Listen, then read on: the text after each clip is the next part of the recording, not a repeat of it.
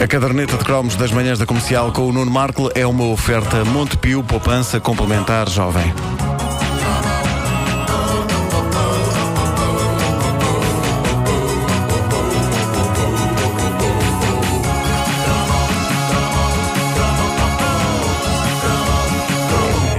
Há uma ouvinte nossa chamada Marta Black, e ainda bem que há ouvintes com apelidos estranhos, não podem ser só as pessoas que fazem isto a ter nomes esquisitos, tipo Ribeiro. Ribeiro, quem se lembraria de um apelido assim? Que palhaço. Bom, eh, a nossa ouvinte Marta Black diz no Facebook da Caderneta de Cromos, e com toda a razão, que nunca mais se ouviram as clássicas anedotas que envolvem aventuras envolvendo um inglês, um francês e um português. Era um clássico, nos tempos em que nós trocávamos anedotas no recreio da escola, é, é um dos subgéneros de maior sucesso. Eh, falo por mim, eu assim que eu vi ao ponto de partida destas anedotas clássicas, estavam um inglês, um francês e um português. Eu já sabia, vem aí ouro. Ouro que, inevitavelmente, se resumia ao facto dos ingleses e dos franceses fazerem as coisas bem e de forma normal, e dos portugueses, no fim da anedota, serem os patetas da situação.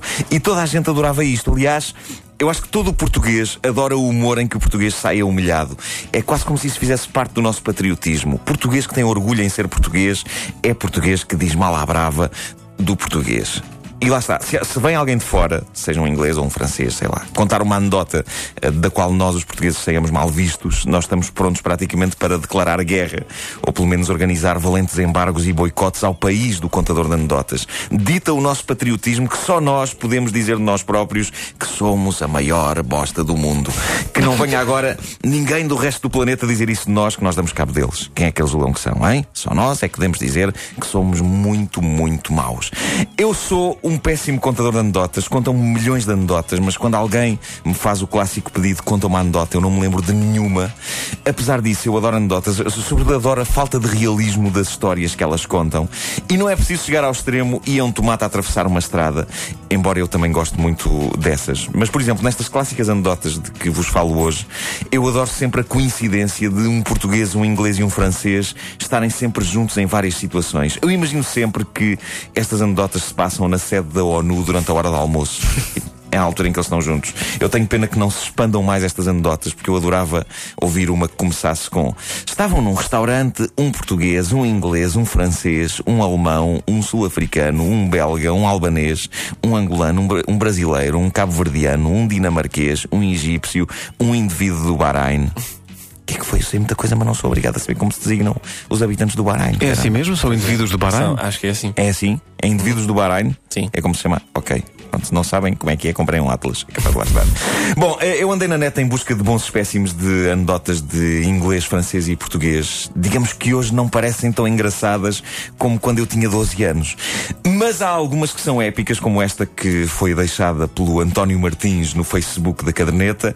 Um português, um francês e um inglês entram num bar, cada um pede uma cerveja, todas elas trazem uma mosca dentro. O francês chama o empregado e pede-lhe outra cerveja. O inglês tira a mosca e bebe. O português tira a mosca e começa a apertar o pescoço à mosca e a gritar: Cospe já isso! Cospe, sacana! O que eu adoro nesta é o facto de acumular a coincidência de, uma vez mais, um português, um inglês e um francês estarem juntos num sítio, com a coincidência de haver uma mosca em cada uma das três cervejas dos três indivíduos. Eu quero acreditar que não foi coincidência. Quero acreditar que o barman que os atendeu pensou: pá, estão ali um português, um inglês e um francês. Isto tem tudo para acontecer aqui um momento de grande galhofa. E ainda por cima no meu bar. Deixa-me cá meter uma mosca em cada uma das cervejas destes tipos, porque me quer parecer que se vai fazer história. E de facto fez-se. Uma ouvinte nossa, a Silvia Magalhães, deixou uma mensagem enigmática no Facebook da caderneta, dizendo apenas: a melhor é a do fantasma das cuecas rotas. Hã? E mais nada. E eu tive de ir vasculhar a Eu net. lembro-me dessa. Tive de ir vasculhar a net à busca- em em busca disto e encontrei. E esta é muito engraçada, porque é, é capaz de ser a primeira anedota destas que nos favorece. E eu acho bonito, tem um ponto de partida original. Era uma vez três vampiros: um francês, um inglês e um português. Ah, lindo. Maravilhoso. Iam passar férias num castelo, mas as pessoas diziam-lhes para não irem, mas, mas eles não quiseram saber, foram para o castelo. E um fantasma foi ao quarto do francês e disse: Sou o fantasma das cuecas rotas.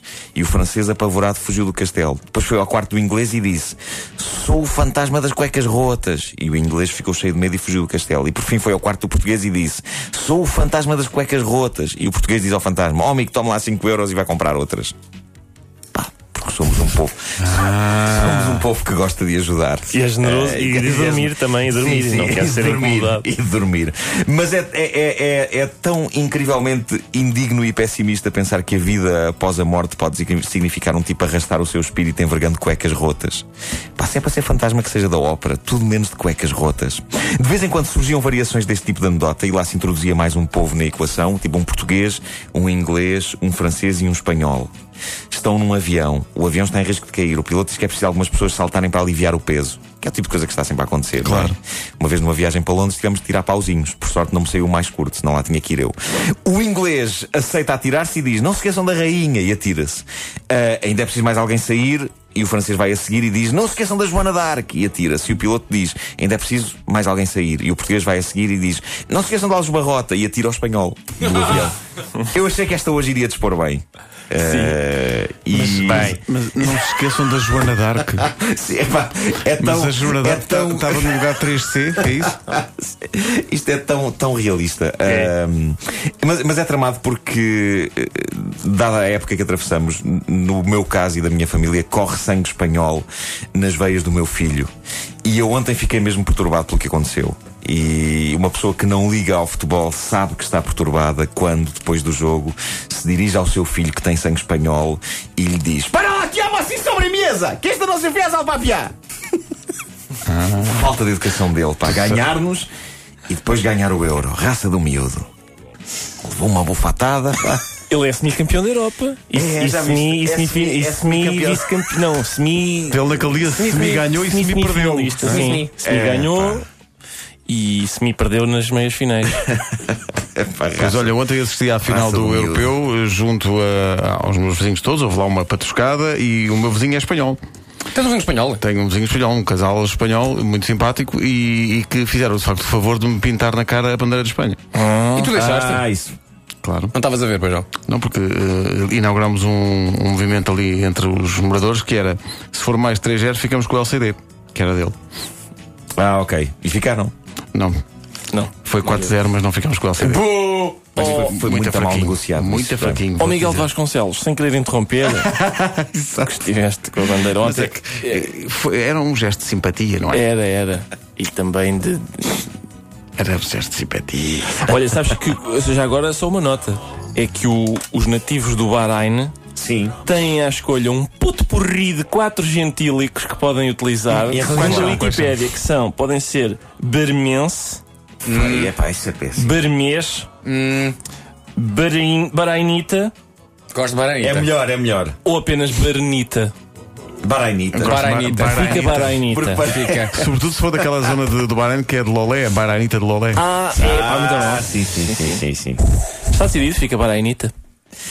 Ao mesmo tempo é ridículo. Um barainita. Parece assim tipo uma alcunha. De... Parece um bar.